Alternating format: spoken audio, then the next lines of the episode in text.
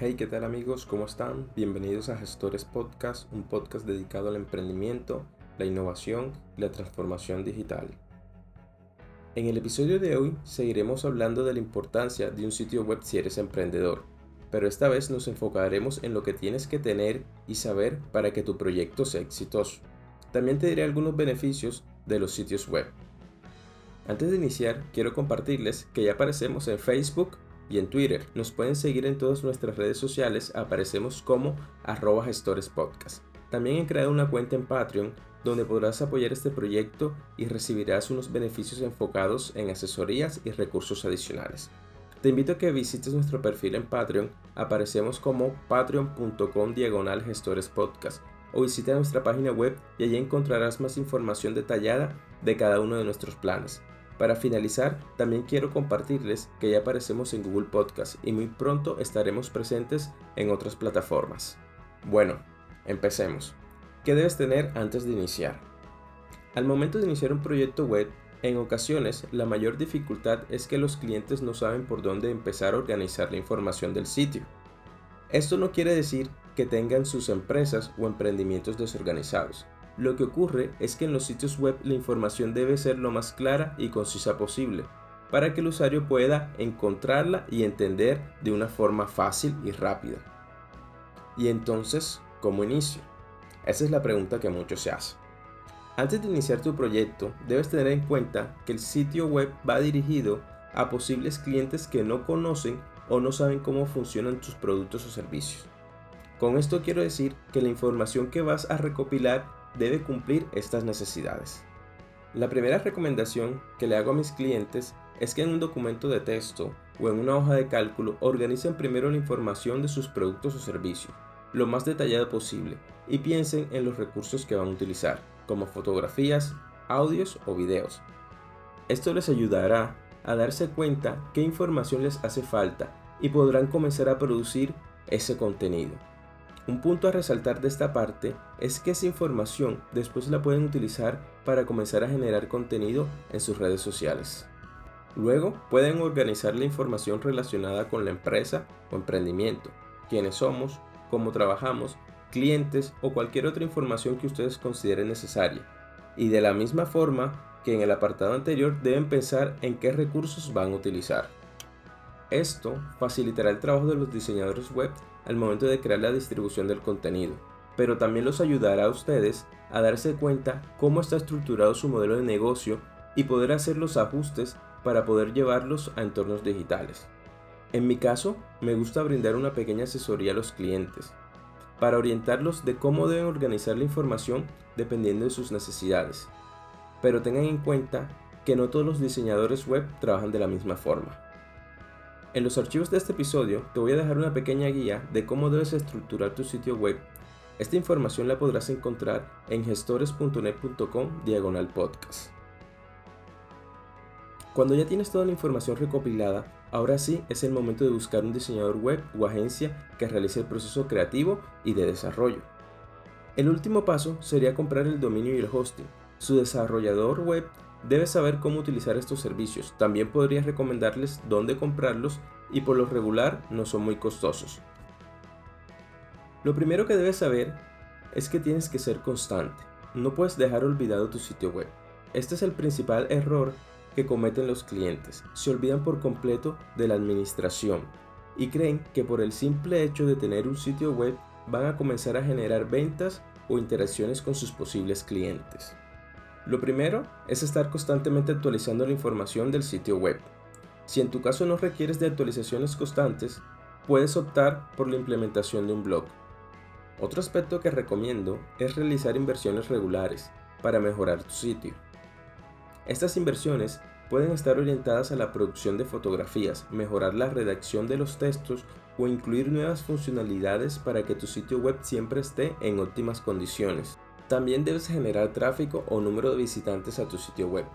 Para esto puedes incluir la dirección de tu sitio web en tu perfil de WhatsApp, redes sociales, en tu firma de correo electrónico. Y cuando te pregunten acerca de tus productos o servicios, siempre dirijas a los posibles clientes a tu sitio web. O en caso contrario, enviarles un enlace específico para que accedan a la información. En lo mencionado anteriormente, va a ayudar a que tu sitio web se posicione entre los motores de búsqueda como Google, ya que detecta que hay una actividad regular en cuanto a actualización y visitas.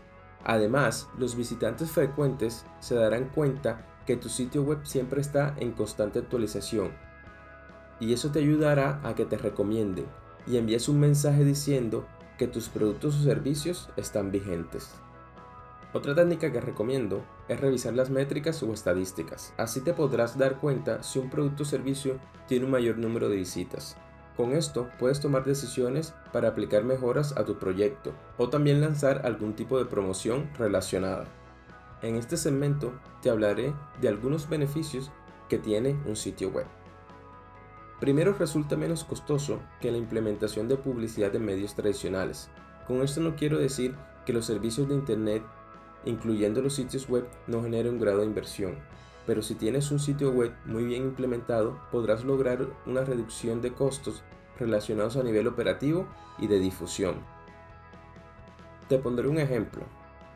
Si en tu emprendimiento quieres dar a conocer tus productos o servicios a 100 personas, resultaría muy tedioso explicarles a cada uno de ellos los beneficios y por qué deberían contratarte, sin mencionar el tiempo y los costos que esto implica.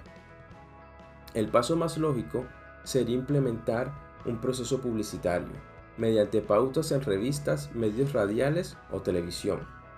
Pero estos medios tienen una gran desventaja. Primero los costos en ocasiones son muy elevados, y la segunda es que no genera métricas exactas, como ubicación geográfica, número de personas que accedieron a tu anuncio, la edad o el sexo. Estos atributos son muy importantes al momento de tomar decisiones. Por eso es de vital importancia conocer cuáles son tus métricas y cuál fue el alcance que tuvo esa pauta publicitaria. En cuanto a material impreso, como brochures, flyers o vallas publicitarias, debes tener en cuenta que para captar la atención de un cliente potencial el tiempo promedio es de 2 a 3 segundos. Si en este tiempo no logras captar la atención es un cliente potencial perdido. Otra desventaja es que si retiras o modificas algún producto o servicio, lo que ya está impreso no te servirá. A diferencia, con un sitio web podrás actualizar toda la información en cualquier momento y estará disponible las 24 horas del día durante el tiempo que lo decidas. Además de esto, esta información estará apoyada por imágenes, videos o audios. Y si a esto le sumamos la posibilidad que el cliente pueda dejarnos alguna información como teléfono o correo para después contactarlo, te resultará más fácil darte a conocer y con esto puedes lograr una reducción significativa de costos operativos. Un ejemplo para este caso serían las islas emergentes que encontramos en centros comerciales que ofrecen proyectos de vivienda. Si en vez de tener a una persona y alquilar un espacio, podrían tener un sitio web con un tour virtual de cada uno de los proyectos de vivienda. Podrían incluir mapas con la ubicación exacta, un video sobrevolando la zona, implementar chats y si la finalidad es recopilar información del cliente, también se podría incluir un formulario de contacto, donde el cliente deje sus datos para posteriormente llamarle y concretar una cita o un cierre de negocio.